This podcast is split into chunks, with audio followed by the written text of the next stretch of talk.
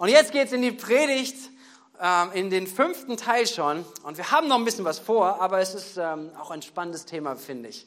Und es macht Spaß, sich da mal reinzugraben in dieses, über diese Überschrift, ein siegreiches Leben zu leben. Und wenn du heute zum ersten Mal da bist und du hast die ganze Predigtreihe noch nicht mitbekommen, ähm, jede Predigt steht für sich alleine. Das heißt, du kannst heute alles mitnehmen, was du brauchst. Aber ich mache dir trotzdem Mut, doch mal reinzuhören in die letzten Predigten über die letzten Wochen. Wir haben sie auf, im Podcast oder auf der Homepage im Download-Bereich. Ähm, wo auch immer du irgendwo was suchen magst, du findest bestimmt etwas oder auf YouTube gibt es einige Impulse, so dass du reinhören kannst, systematisch mal durchzuhören. Was schreibt der Apostel Paulus an die Gemeinde in Ephesus? Es geht im Kapitel 6 an die Gemeinde, er schreibt über eine Waffenrüstung. Er schreibt darüber, dass wir siegreich unser Leben leben sollen in der Nachfolge. Und es ist spannend, weil wir manche Dinge nicht so auf dem Schirm haben, aber ich denke, dass es uns hilft, Dinge auf dem Schirm zu haben. Umso mehr ich jetzt in den letzten Wochen darüber gesprochen habe, umso mehr wächst meine Sensibilität für Momente, wo Angriffe kommen. Ist jetzt mal bewusst geworden. Vielleicht noch nicht, aber vielleicht kommt es auch noch. Und es ist wichtig, dass du plötzlich denkst, hey, dieser Gedanke, der war vielleicht immer da, der konnte immer wieder rein. Aber plötzlich realisierst du, nein, es ist kein guter Gedanke. Es ist kein Gedanke des Lebens. Es ist ein Angriff, wo der Feind einfach immer wieder seine Agenda durchbringen möchte. Und der Feind ist real. Der Teufel ist real. Er möchte Dinge zerstören in deinem und in meinem Leben. Drei Bereiche haben wir darüber gesprochen. Drei Bereiche, die er immer wieder attackieren wird. Das ist deine Beziehung zu Gott. Es ist die Beziehung im Miteinander und es ist dein Leben, was Gott für dich vorbereitet hat zu leben. Und er greift an. Er möchte Dinge zerstören. Und wir haben aber eine Verheißung, die der Apostel Paulus uns schreibt. Er sagt, wir sollen kämpfen, aber wir sollen erfolgreich kämpfen. Amen. Wir sollen erfolgreich kämpfen, dort hindurchgehen. Das ist der Vers, der uns immer wieder auch ermutigt. Ähm, Kapitel 6, Vers 13. Greift zu allen Waffen, die Gott euch bereithält. Wenn dann der Tag kommt, an dem die Mächte des Bösen angreifen, da seid ihr gerüstet und könnt euch ihnen entgegenstellen. Ihr werdet erfolgreich kämpfen und am Ende als Sieger dastehen. Deswegen ein siegreiches Leben, was Gott dir und mir verheißen hat. Und wo es jetzt dazu, darum geht, zu sagen, okay, wenn Paulus sagt, alle Waffen anziehen, mit allen Waffen gekleidet zu sein, was bedeutet das dann? Welche Waffen stellt uns Gott denn zur Verfügung? Es gab den Gürtel der Wahrheit, es gab den Helm, den Brustpanzer, es gab die Stiefel der Bereitschaft und da auch nochmal eine ganz, ganz herzliche Ermutigung. Hört euch die Predigt einmal an von letzter Woche. Ähm, das war ein YouTube-Video oder ihr könnt es auch so einfach nur als ähm, Text nach oder als, als Sprache nachhören. Ähm, auf jeden Fall ist Mut, es ist so enorm wichtig, weil da so viel Kraft drin ist, ein Leben der Bereitschaft zu leben. Okay, jetzt geht es aber weiter. Es geht heute um das Schild, oder den Schild. Den Schild.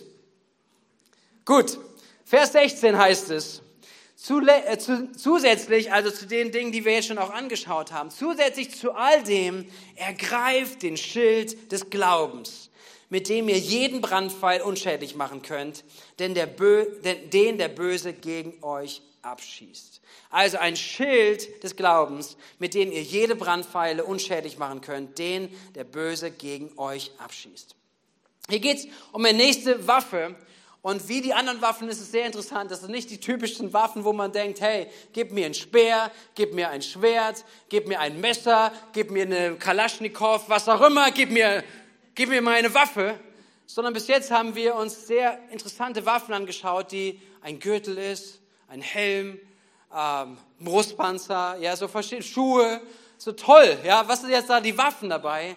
Aber es macht das Bild so sehr deutlich, nämlich sind Waffen, in dem Kampf zu stehen.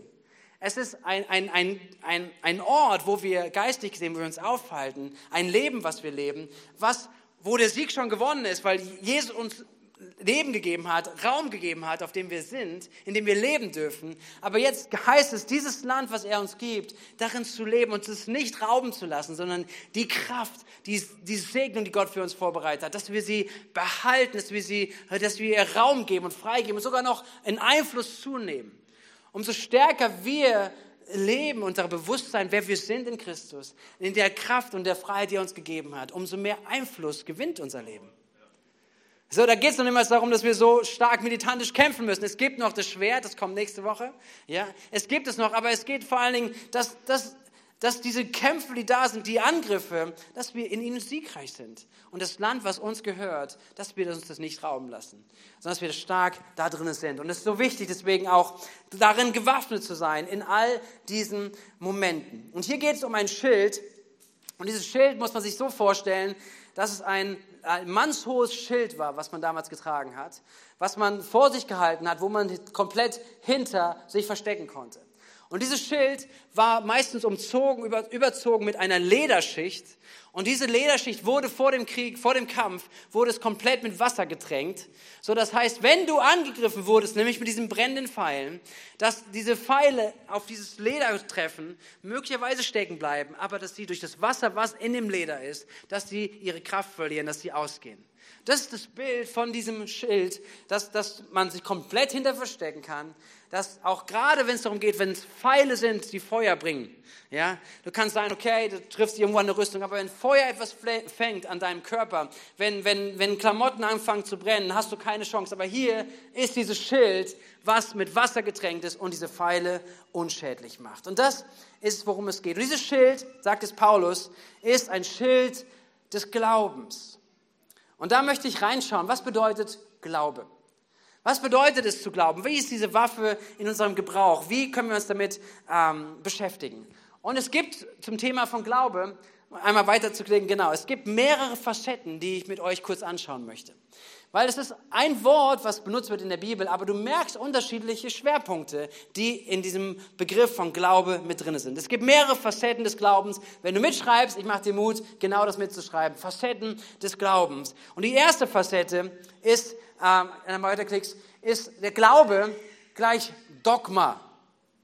Okay, was ist Dogma? Dogma bedeutet eigentlich eine gewisse lehrmäßiges Verständnis zu haben. Das heißt, was ist der Glaube, dem wir glauben? Was ist der christliche, das christliche Bekenntnis, wenn du so möchtest? Woran glauben wir? Und es gibt ein Glaubensbekenntnis zum Beispiel, was daraus entstanden ist. Man sagt, hey, wenn wir zu Jesus gehören, wenn wir Jesus nachfolgen, wie drückt sich unser Glaube an Eckpunkten aus? Wie können wir da Sprache finden? Was ist, was, woran glauben wir denn wirklich? Woran ist das etwas drinnen? Und das ist der Begriff, der benutzt wird in der Bibel, wenn es um Glaube geht. 1. Johannes 5, Vers 4. Und dieser Glaube ist mächtig, er ist kräftig. Denn es heißt dort, denn jeder, der aus Gott geboren ist, siegt über die Welt.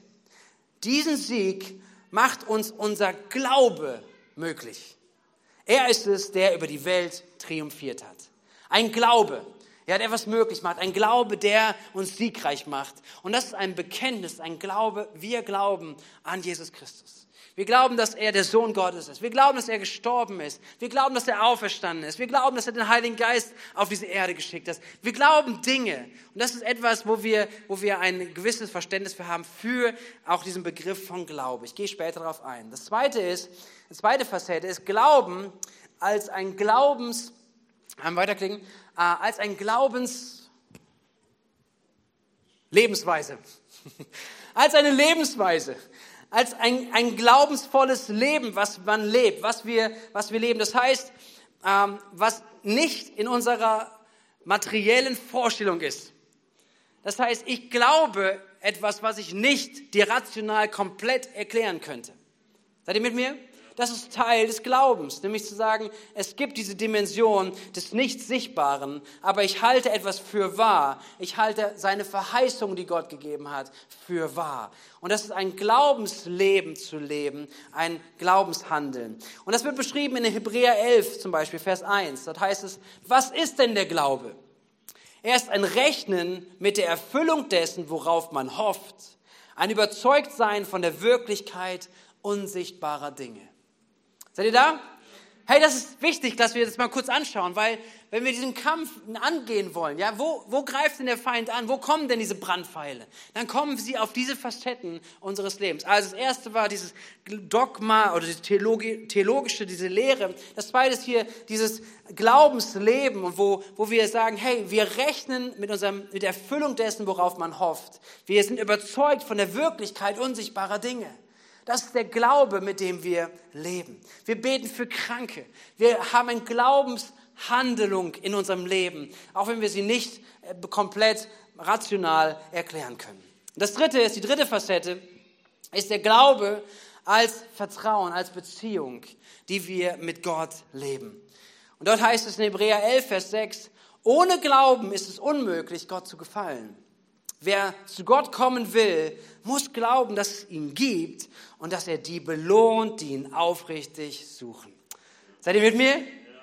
Das ist so ein starker Vers, oder? Hey, Gott möchte, dass wenn du ihn suchst, dass du, dass du ihm begegnest mit der innerlichen Überzeugung, dass Gott dich gerne belohnt. Hallo, seid ihr da? Hey, Leute, mich begeistert es enorm, weil ich denke, was ist das für ein Gott? Wir haben, wir müssen keine Angst vor Gott haben. Wenn wir zu Gott kommen, heißt es nicht, dass Gott dich ablehnt und sagt, das und das hast du nicht geschafft. Er hält dir nicht alles vor, was du in deinem Leben falsch gemacht hast, sondern er hält dir vor, dass du sagst, du bist in Christus. Christus ist deine Gerechtigkeit und ich bin ein Belohner für den, der mich sucht. Und das ist unser Gott. Das ist ein Gott, der Beziehung liebt, der Beziehung mit uns baut. Das heißt auch dieses Wort Glaube in der Beziehungsformulierung, nämlich Vertrauen. So, und jetzt sehen wir, dieses, diese, dieses Facette, dieses Wort Glaube hat mehrere Facetten und das ist wichtig, dass wir uns dessen bewusst sind. Und da möchte ich gerne jetzt nochmal tiefer eintauchen in die alle drei Begriffe, um zu schauen, wie macht sich das in unserem Leben bemerkbar. Nämlich das erste war ja Glaube als gewisses Dogma, als unser Bekenntnis. Und wir können das sehen bei Paulus, der ein überzeugter Jude gewesen ist. Also jüdisch gläubig. Er war überzeugt davon, dass Jahwe sein Gott ist und er war überzeugt von so vielen Lehren, die er hatte aus dem, aus dem Judentum. Und dann kommt eine enorme Veränderung in seinem Leben. Er begegnet Jesus und er fängt an, diese, diese Veränderung, die Jesus gebracht hat, die Lehre, die Jesus gebracht hat, in seinem Leben Raum zu geben. Er fängt an, darüber zu schreiben. Wir dürfen heute Bibel lesen mit vielen Texten, die genau das wiedergeben. Eine Systematik über, hey, wenn du dir fragst, wer ist Gott, wie ist Gott, wie ist ein Leben mit ihm, was hat Gott für Verheißung für dich, dann lesen wir in der Bibel nach und dürfen Dinge davon wahrnehmen für unser Leben. Er hat sich damit beschäftigt, beschäftigt und, und er hat sein Leben darauf ausgebaut, dass er Jesus nachfolgt, ein Jesus-Nachfolger wird und Jesus in seinem Leben das, der Mittelpunkt wird. Und das hat er gelehrt und weitergegeben. Und er kam sehr schnell plötzlich mit Irrlehren in Konfrontation. Nämlich Menschen, die etwas anderes gelehrt haben als das, was die Lehre von Christus war. Und das sind Pfeile, die der Feind sendet. Das sind die Pfeile, brennende Pfeile, die er immer wieder probiert hineinzubringen. Er sagt, hey, das glaubst du, das ist die Erkenntnis, die uns die Bibel gibt, das ist, das, das ist der Rahmen, in dem wir uns befinden, das Ende, wo wir erwarten, dass Gott uns Leben gegeben hat, verheißen hat. Und plötzlich kommen irgendwelche Pfeile rein und denkst, hm, kann man das nicht auch so sehen? Müsste man das nicht ganz anders denken? Und es sind Pfeile, die hineinkommen können, um etwas wegzunehmen. Und Irrlehre ist ja nicht meistens so, dass man sagt, okay, die hauen alles über Bord und alles, was in der Bibel steht, sondern es fängt manchmal an mit ganz kleinen Dingen. Und du merkst, hm, wo geht's hin? Was macht es jetzt mit dir? Ähm, und da ist es wichtig, dass wir diese, diese, diesen Begriff von Glauben für uns verstehen, zu sagen, nicht alles, was Menschen reden, nicht alles, was du in Social Media liest, alles, was du mitbekommst, nicht alles, was jemand sagt, der ist Christ, ist auch, was du annehmen solltest für dein Leben sondern es sind Möglichkeiten, wo, wo der Feind sie auch gerne nutzen möchte, hineinzugehen. Was gibt dir den Fundament? Ich möchte nicht, dass du unsicher bist, ja? Was gibt uns den Fundament und Autorität? Ist es, immer wieder abzugleichen mit dem Wort Gottes, mit dem geschriebenen Wort Gottes. Zu sagen, stimmt das denn überein mit der Lehre, die die Bibel uns zeigt? Ja, und natürlich wissen wir, es gibt so viele Unterschiede, auch jetzt in unseren, unserer Zeit, so viele unterschiedliche Gemeinden, die unterschiedliche Betonungen setzen, oder? Und sagen, ja, aber Moment, aber ich bin, wir sind Pfingstler und wir sind Baptisten und die sind FEGler und das und das und wir sind katholisch und wir sind evangelisch. Du hast verschiedenste Konfessionen da. Ja, wie macht man das denn? Und ich glaube, dass wichtig ist, dass wir lernen, damit umzugehen, dass wenn wir das Wesentliche im Blick haben, dann können wir über gewisse unwesentliche Dinge einfach auch Frieden haben und, und Freiheit geben. Der Augustinus, ein Kirchenvater aus dem vierten Jahrhundert, er hat diesen Satz geprägt. Er sagt, im Wesentlichen, für uns gilt es als Gemeinden, als Christen, als Jesus-Nachfolger, im Wesentlichen Einheit. Es ist keine Frage, dass Jesus Sohn Gottes ist. Es ist keine Frage, dass er gestorben ist für deine und für meine Sünden. Es ist keine Frage, dass nur wir gerettet werden können, indem wir Jesus Christus annehmen, dass er unsere Gerechtigkeit wird. Das ist keine Frage. Im Wesentlichen Einheit. Und dann sagt er aber weiter, im Zweifelhaften Freiheit. In allem die Liebe. Was für ein cooler Satz, oder? Was für, was für eine Möglichkeit, darin unterwegs zu sein. Und dann fängt man natürlich an. Ja, aber ich weiß aber genau richtig, was das Wesentliche ist. Und das, was für dich nicht mehr wesentlich ist, ist für mich schon wieder Freiheit. Hey, so viele Themen, die da drin sein mögen, aber es ist so wichtig zu verstehen, da möchte der Feind hinein. Er möchte Pfeile schicken, dich verunsichern. Und wir leben in herausfordernden Zeiten. Ich höre schon an wie mein Vater. Hä? Wir leben heute. Die Zeit war noch niemals so schlimm. Nein, jede Zeit bringt seine Herausforderungen mit sich. Und wir, wir leben in einer Zeit, wo genau viele Werte, die wir vielleicht als christlich empfunden haben, christliches Abendland, wo diese Dinge nicht mehr äh, so gelebt werden, orientiert an der Bibel. Manche Dinge aber auch neu gedeutet werden und sagen, aber die Bibel sagt doch das und das. Und du merkst, du kommst in Schwierigkeiten, weil du sagst, das, sagt das die Bibel wirklich? Glaube ich das wirklich? Und es fordert dich heraus, diese Brandpfeile abzuwehren mit dem Schild des Glaubens in, dieser Fall, in, diesem Wort, in diesem Wort eigentlich zu sagen, das ist eine Lehre, die nicht der Wahrheit entspricht, nicht aus dem Wort Gottes kommt. Ich weiß es, in meiner Teenie-Zeit, wir hatten, äh, in, meiner, in meiner Oberstufenzeit hatte ich äh, eine, eine, eine Klassenkameradin und ähm, sie war irgendwo auch irgendwo als Christ unterwegs und äh, wir kamen plötzlich auf Diskussionen, äh, wo du denkst, krass, dass man so über Dinge diskutiert als Christen miteinander. Ich war, habe gehört, sie ist gläubig, habe mich echt gefreut, super. Dann kann man mit jemandem Austausch halten, Austausch halten. Und dann gab es irgendeine Diskussion ähm, und dann kam so die Frage hier als Christ, sag mal, aber du glaubst doch nicht wirklich, dass man heutzutage noch nur mit einer Person vielleicht verheiratet sein muss, oder? Oder nur mit einer Person äh, Sexualität lebt, oder? Und da dachte ich, oh, heißes Thema.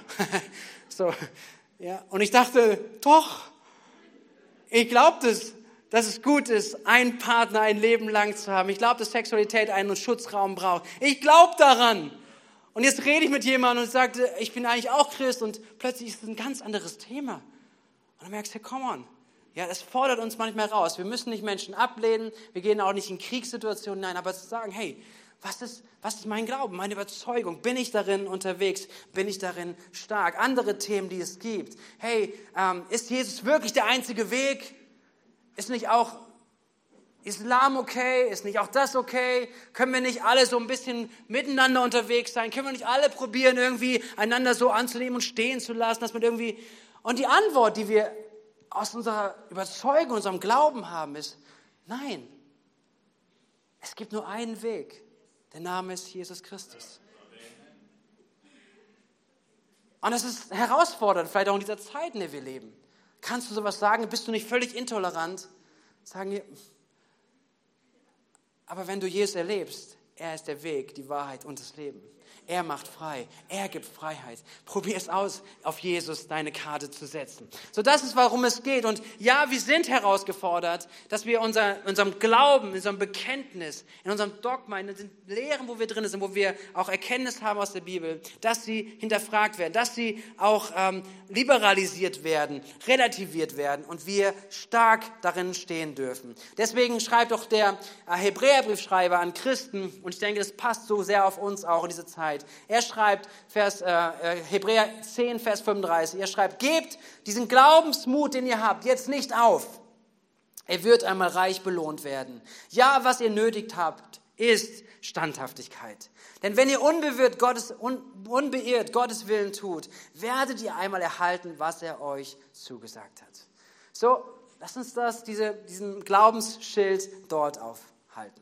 Das zweite war, diese Glauben, und zwar einen glaubensvollen Handeln, in ein, in ein Glaubensleben zu sein, äh, in eine Glaubenshaltung zu, unterwegs zu sein. Aber nochmal klicken. Ähm, äh, bei der nächsten. Ein für Wahrhalten, ein Glaubensleben, eine Glaubenshaltung zu leben in unserem Leben. Und ähm, da möchte ich nochmal reinschauen, was bedeutet das oder wie kann das aussehen? Es gibt so viele Beispiele im Neuen Testament. Der Hebräerbriefschreiber geht darauf ein, er beschreibt uns Menschen, wie sie glaubensvoll ihr Leben gestalten. Er spricht über Noah, er spricht über Mose, er spricht über so viele Leute. Und ich möchte ganz kurz reinschauen, wie es aussehen kann, wie so ein Josua zum Beispiel ein Glaubensleben lebt. Eine Glaubenshaltung in seinem Leben. Einmal noch davor, wir sind noch einen Punkt davor. Vielleicht sollen sich da Lebens... Lebensweise. Dankeschön. Ich habe es bei mir nicht aufgeschrieben. Perfekt, danke. Einmal einen Applaus für Michael. Hey! So gemein, er macht das heute zum ersten Mal, ist eingesprungen und dann auch noch fordere ich so viele von dir. So, okay, also Glauben als eine Lebensweise, lass uns anschauen bei Josua. Josua ist ein Nachfolger von Mose. Mose hat das Volk aus Ägypten herausgeführt, ein Leiter, der auf Gott gehört hat, der so krasse Wunder erlebt. Er hat ein ganzes Volk, zig Hunderttausende aus Ägypten rausgeführt in ein neues Land und er war unterwegs mit ihnen. Und jetzt kommt als Nachfolger ein Josua eine krasse Hausnummer, große Schuhe, in die er reinwachsen soll. Und Josua bekommt von Gott den Auftrag, Josua, ich bin mit dir.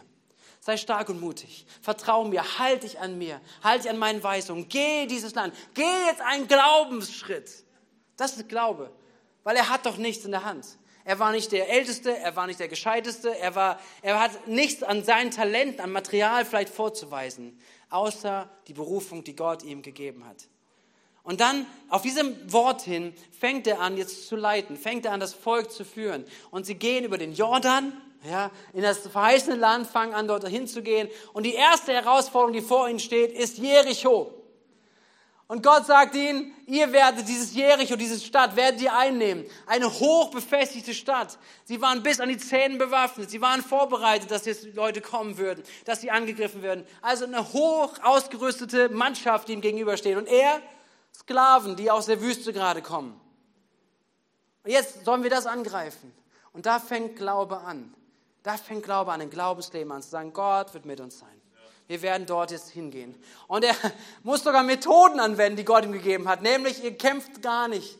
Ihr geht drumherum. Schweigend. Super. Und er lässt sie laufen. Und am nächsten Tag wieder und wieder und wieder und wieder. Wisst ihr, was, was herausgefordert ist? Der Glaube, oder? Boah, keine Ahnung, wie, ob ich das geschafft hätte. Gott, geht's irgendwie anders. Hey, wir sollen hier was einnehmen. Ja, dritter Tag, Schweigemarsch. Ehrlich? Aber Gott, schickt ihn immer wieder. Und Josua ist glaubensvoll. Er tut es, was Gott gesagt hat. Er geht, er geht. Er nimmt das Volk mit. Und am siebten Tag, und das gehen sie siebenmal rum. Und nach dem siebten Mal werden die Hörner trompetet und alles mögliche, was da ist, ein Siegesschrei gemacht. Und das ist alles, was sie tun. Und was tut Gott? Gott lässt die Mauern einstürzen. Gott schenkt einen unglaublichen Sieg. Warum? Weil sie im Glauben dran gewesen sind. Weil sie im Glauben dorthin gegangen sind. Weil sie im Glauben das umgesetzt haben. Und das ist eine, ein Begriff, eine Facette des Glaubens, was so wichtig ist und so nötig, nötig ist. Und Glaube ist so stark. Glaube ist so kraftvoll. Und Glaube fordert uns heraus. Glaube ist etwas aufs Wasser zu gehen. Du hast es nicht vorher schon alles komplett unter die Füße. Ich weiß, dass wir vor einigen Jahren haben wir mal eine Winteraktion gemacht ähm, in Wuppertal mit der Gemeinde. Ein Winter to Go war das, am 6. Dezember in die Innenstadt zu gehen mit Weihnachtsmannkostümen und mit Menschen einfach über Glauben zu sprechen, über Weihnachten zu sprechen. Hat mich das herausgefordert. Puh. Und es gibt Leute dabei, die es von ihrem ganzen Typ, von ihrer Persönlichkeit sagen, ach, ist kein Problem. Wir gehen da auf die Straße und so. Und ich sage, ich bin ja der Leiter, ne? Ich muss da mitgehen. Ganz ehrlich, das ist, wie ich mich gefühlt habe. Aber dann hineinzugehen und sagen, aber komm, geh. Gott, er ist mit dir. Und Gott gibt Gelegenheit. Gott schafft Möglichkeiten zu sprechen. Gott schafft äh, offene Türen. Und dann war auch noch ein Moment und plötzlich brauchten wir einen Prediger. So fünf Minuten was sagen. Ja, Hey, Gott gebraucht es. Und das ist die Frage, bist du bereit, ein Glaubensleben zu leben? Bist du bereit, ein Glaubensleben zu leben, was darauf beruht, wie wir vorhin gelesen haben, dass wir an die Kraft und die Realität von unsichtbarem glauben, dass Gott treu ist, der Verheißung gibt, dass Gott dich manchmal aufs Wasser hinaus sendet. Sag, geh, geh im Glauben, geh im Glauben deinen nächsten Schritt. Und wisst ihr, was passiert, wenn wir diesen Schritt angehen? Wenn wir probieren, ein Glaubensleben, damit wir rechnen, dass Gottes Gegenwart da ist, dass Gottes Übernatürlichkeit mit uns ist. Es kommen Brandpfeile. Und wie sehen diese Brandpfeile aus? Was wird der Feind hineinschicken? Er wird sagen, hey, bist du dir wirklich sicher, dass Gott mit dir ist? Warum sollte Gott ausgerechnet mit dir sein? Wer bist du, dass Gott dich gebrauchen könnte? Merkt ihr das? Merkt diese Pfeile? Hineinkommen, ein Glaubensleben zu leben. Warum sollte Gott mich gebrauchen? Warum sollte Gott mir das zutrauen, dass ich vielleicht einen Schritt gehe, dass ich vielleicht mit jemandem bete, dass ich mit jemandem ins Gespräch komme? Warum sollte mir Gott zutrauen, dass, dass ich mich ausbilden lasse, vielleicht in, in einen geistigen Dienst weiterzuwachsen? Warum, warum ich? Und die Brandpfeile des Feindes werden versuchen, dich zu attackieren, wenn du versuchst, wenn du beginnst, es anzunehmen, ein Leben im Glauben zu leben. Wer bist du? Was kommt da rein? Wie viel wird Josua an Pfeilen bekommen haben? Ja, wird das Volk mitgehen? Werden sie sich darauf einlassen? Werden sie mit mir sein? Werden sie Gott gehorchen oder nicht? Und so viele Pfeile, die da reinkommen. Will ich mich blamieren? Was passiert? Überleg dir mal, sieben Tage lang. Schweigemaß, sieben Tage mal hintereinander um diese Jericho rum. Und dann wird getrompetet. Was passiert, wenn nichts passiert? Hast du schon mal drüber nachgedacht? Ich meine, wir lesen die Bibel und wissen, am Ende ist doch alles gut. Aber wenn du da drinne bist, wenn du einen Glaubensschritt gehst, ist noch keiner diesen Schritt gegangen. Du hast keine Garantie. Du hast nur Glaube. Bist du bereit, Glaube in deinem Leben zu aktivieren, Glaube zu leben, Glaubensschritte zu gehen, mit dem übernatürlichen Gott an deiner Seite zu rechnen. Hey, lass dich ermutigen. Als wir angefangen haben, auch über letztes Jahr über Mission Basis nachzudenken, darüber zu arbeiten, auch zu sagen, unsere Hausaufgaben zu tun, was bedeutet das auch von Finanzen, was bedeutet das drumherum, haben wir irgendwann trotzdem gesagt, okay, wir gehen jetzt einen Glaubensschritt. Wir gehen jetzt einen Schritt, ein Stück weit weiter. Wir haben unsere Hausaufgaben getan, ja, aber trotzdem, Gott, es muss jetzt tragen. Du musst da sein. Du musst es tragen, dass dieses Gefäß, Mission Basis und die Möglichkeiten, die sich ergeben, unter der Woche zusammenzukommen, dass es ein Begegnungs- und Schulungszentrum ist, dass du es erfüllst, dass es erhalten ist, dass es, sich, dass es ausgestattet wird, dass es alles hat, was es braucht. Gott, wir gehen einen Schritt aufs Wasser. Und deswegen die Ermutigung für dich, auch wenn du merkst, Pfeile kommen, Brandpfeile des Feindes kommen auf dich. Nimm diesen Vers raus aus Epheser 2, Vers 10, wo es heißt, denn das sind wir das, was wir sind, ist Gottes Werk. Er hat uns durch Jesus Christus so geschaffen, das zu tun, was gut und richtig ist. Gott hat alles, was wir tun sollen, vorbereitet. An uns ist es nun das Vorbereitete auszuführen. Das ist ein Glaubensschild, das du aufrichtest, zu sagen, ich lebe ein Leben im Glauben. Ich lebe es, ich nehme es an. Hey, das darfst du deinen Namen einsetzen. Denn das, was ich bin, das ist Gottes Werk. Er hat mich durch Jesus Christus dazu geschaffen, das zu tun, was gut und richtig ist. Gott hat alles, was ich tun soll, vorbereitet. An mir ist es nun, das Vorbereitete auszuführen. Gott möchte so viel mit uns tun, mit seiner Gemeinde. Gott möchte vieles mit dir tun. Ein Glaubensleben, dich herausfordern, dich ermutigen. Und die Frage ist, das Glaubensschild hoch, damit wir diesen Weg gehen können oder kommen diese Pfeile, die brennende Pfeile hinein? Okay, ein letztes, und dann komme ich zum Schluss und wir beten gemeinsam, ist dieses Glaubensbegriff nochmal vertieft darin einzuschauen. Glaube gleich Vertrauen. Und ich glaube, dass es so ein, fast die Hauptbetonung von Glauben sein sollte. Weil Gott, es ist ihm wichtig, dass wir ihn kennen, wie er ist, dass wir ihn da kennenlernen und vertrauen. Aber Gott ist manchmal viel weniger an unserer Richtiggläubigkeit interessiert. Seid ihr mit mir? wir müssen richtig alles wissen und bis ins Letzte hinein. Was ich absolut dafür bin, hört mich richtig. Ihr versteht mich richtig, ja? Ja, wir graben uns ins Wort rein, wir wollen darin, aber es gibt auch eine, eine Richtung, wo wir sagen, okay, wir sind immer richtig und, und die anderen sind falsch. Es gibt so etwas, wo wir, wo wir, wo Gott mehr daran interessiert ist, als ob wir alles richtig glauben. Und ich glaube auch, dass Gott mehr daran interessiert ist, ob wir ihn immer nur als jemand auch brauchen, der für uns Wunder tut, der Übernatürliches in unserem Leben macht. Einfach ein Glaubensgeber, der, ja, wir leben ein Leben des Glaubens und Wunder passieren, alles Mögliche. Das ist super, es ist da, es ist gut. Aber das Wichtigste, glaube ich, woran Gott gelegen ist, ist, dass wir ein Glaubensleben des Vertrauens leben mit ihm. Ihr, das fasst so viel zusammen, auch von den anderen Bereichen. Du kannst es nicht voneinander trennen, es gehört irgendwo zusammen. Aber dass wir ein Leben des Vertrauens leben. Nicht, dass wir nur sagen, ich weiß die richtige Formel. Oder ich weiß, ne, wenn, wenn, was Gott alles tun muss und tun kann, meine Verheißung und alles Mögliche. Sondern dass es vor allen Dingen da in die Tiefe geht, eine Beziehung zum Gott zu haben, zu unserem himmlischen Vater. Dass ich sage, ich vertraue dir mit allem, was in mir ist. Gott, kommen Stürme, kommen schwere Zeiten, Gott, ich vertraue dir. Gott, egal, ich verstehe es gerade nicht, was in meinem Leben passiert. Es kommen so massive Angriffe, es kommt was Gott, aber ich vertraue dir. Kommt Verfolgung meines Glaubens, werde ich herausgefordert in meinem Glauben. Gott, ich vertraue dir. Vertrauen ist so ein krasser Grund im Glauben. Und auch klar ist, dass der Feind genau da angreift, oder? Wenn wir Vertrauen haben in Gott. Ich liebe es, wie es beschrieben wird über, über Mose. Wir haben schon über ihn gesprochen. Aber Mose wird beschrieben als jemand, der so eng mit Gott war. Und der Hebräerbriefschreiber schreibt es, fasst es zusammen in Kapitel 11, Vers 27. Er sagt über Mose, wie kam es, dass Mose Ägypten verließ, ohne sich vor dem Zorn des Königs zu fürchten? Also ein Leben ohne Furcht ist das, was Mose hatte. Der Grund dafür war sein Glaube. Mose ging entschlossen seinen Weg, weil er auf den sah, der unsichtbar ist. In einer Bibelsetzung heißt es, er hielt sich an den, den er nicht sah, als sähe er ihn. Ich liebe das. Das ist das Vertrauen.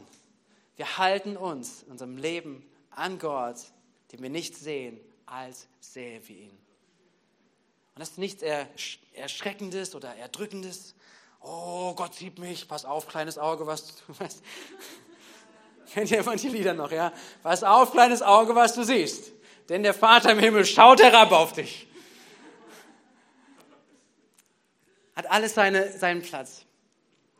Es hat alles seinen Platz. Es hat alles, hey, ja, wir nehmen Verantwortung wahr für uns, was wir uns anschauen. Okay, versteht mich bitte richtig. Aber manchmal ist es so in der Extrem, dass wir ein Gottesbild haben, dass Gott, dass wir lieber nicht möchten, dass Gott uns sieht, weil wir erwarten, dass er immer nur das Schlechte sieht und was er rausholen wird, ist immer nur das Schlechte. Und Gott sieht dein Schlechtes. Gott sieht all dein Versagen. Gott sieht all deine Fehler. Und dennoch sagt er, du bist mein geliebtes Kind.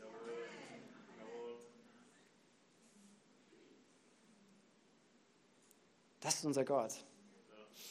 Und meine Frage an uns, oder die Frage, die Gott uns stellt, sehen wir in dieser Beziehung, dass wir sagen, Gott, egal was kommt, ich vertraue dir. Was der Feind hineinsehen wird, ist Zweifel, ist Misstrauen. Sollte Gott es wirklich gut mit dir meinen? Ist Gott wirklich auf deiner Seite? Hat Gott wirklich was mit dir vor? Und das sind Zweifel, die er hereinbringt. Ja, wir sehen es noch zum Abschluss, sehen wir es an Hiob. Ähm, auch noch ein Charakter aus dem Alten Testament beschrieben der durch Schwierigkeiten hindurchgeht, durch so viel Leid hindurchgeht und getestet wird. Seine Frau sagt ihm, schwör Gott ab und stirb. So jemand brauchst du an deiner Seite, oder wenn du durch eine Krise gehst. und seine Freunde sagen, komm, vergiss es. Und er bleibt dran. Und er kommt dann in seinem Vertrauen zu diesem Durchbruch zu sagen, eins aber weiß ich, dass mein Erlöser lebt. Seid ihr mit mir? Vielleicht, wenn du nicht vieles greifen kannst in deinem Leben, wenn du durch echte Dinge hindurchgegangen bist, wie wäre es, wenn Glaube im Vertrauen sich ausdrückt und sagt, egal was ist, eins weiß ich, mein Erlöser lebt. Mein Erlöser lebt. Ich möchte dich ermutigen, ähm, wirklich zusammenfassend auch diesen, diese, diesen Punkt, dieses Schild des Glaubens anzunehmen dass wir es aktivieren. Ich möchte das Team schon bitten, dass ihr nach vorne kommt. Wir gehen nachher noch in eine Zeit des Gebets, auch wirklich Antwort zu geben. Ähm, und dass wir, dass wir uns dessen bewusst werden, wie wichtig es ist, im Glauben diesen Schild des Glaubens anzunehmen. Bist du darin aktiv? Weißt du, dass es relevant ist? Und ich hoffe, dass es dir geholfen hat, einmal diesen Glaubensbegriff nicht nur irgendwie nebulös irgendwo zu haben, sondern mal runterzubrechen. Was ist Glaube? Wie ist er aktiviert in deinem Leben? Und wo sind die Pfeile, die da angreifen? Die Pfeile sind da, wo du dein Glaube und das, was du gelehrt bekommst, die Lehre, dass sie angegriffen wird. Das sind Pfeile, die hier kommen. Es ist die Pfeile, die dich betreffen auf dein Glaubensleben. Letztendlich zu sagen, lebst du im Glauben oder lebst du nur in dem Materialistischen, was du fassen kannst, was du anfassen kannst, was du rational erklären kannst? Oder lebst du im Glauben? Und das dritte war, was wir gerade geschaut haben, was unser Glaube ist, ist eine Beziehung oder sind die Pfeile, die da hineinkommen, die dich immer wieder treffen und dein Glauben rauben und zerstören möchten. Mein Gebet ist es, dass Gott uns wirklich aktiviert, dass wir den Schild des Glaubens hochhalten. Mein Gebet ist für dich heute Morgen, dass du diese Dinge entdeckst, diese Waffe, die Gott dir gegeben hat. Und dass heute Morgen auch Pfeile ihre Kraft verlieren. Womit kämpfst du? Wo hat der Feind attackiert? Wo hat er auch getroffen?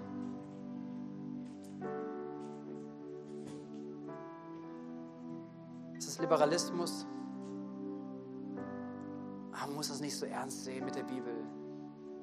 Man muss es nicht so ernst mit dem Glauben. Meine Meinung, das, was ich weiß, ist da auch ganz, ist auch nicht schlecht, oder? Da ordne mich, mich Gott unter und seinem Willen. Heute ist die Möglichkeit, da umzukehren, zu sagen, Gott, ich tue Buße darüber. Da, wo ich andere und Meinungen und Lehrbilder und Philosophien, alles Mögliche vielleicht auf die gleiche Ebene gesetzt habe wie dich. Ich tue Buße darüber. Und ich ordne mich, mein Leben, dem unter deinen Willen. Vielleicht ist es dein Thema. Ich weiß nicht, was genau heute Morgen dein Thema ist, aber es ist etwas da, dass Gott wirken möchte. Vielleicht bist du sehr ernüchtert von Gott und sagst, ich glaube nur das, was ich fassen kann. Und die Übernatürlichkeit Gottes und sein Wirken in deinem Leben hast du komplett weggetan. Vielleicht fragst du auch gar nicht mehr, Gott, gebrauchst du mich noch? Kannst du mich gebrauchen? Bin ich bereit, aus Wasser zu gehen? Vielleicht bist du schon so oft aus Wasser gegangen und vielleicht bist du wieder untergegangen. Ja, wir dürfen Dinge lernen, wir dürfen Dinge auch wie, wie kann ich das wissen, wann Gott spricht? Wir dürfen so viele Dinge auch dazu lernen. Aber weißt du, du darfst auch ermutigt sein, wieder aufs Wasser zu gehen. Geh wieder aufs Wasser. Geh wieder aufs Wasser. Geh deinen nächsten Glaubensschritt. Lass dich rufen. Lass dich gebrauchen von Gott.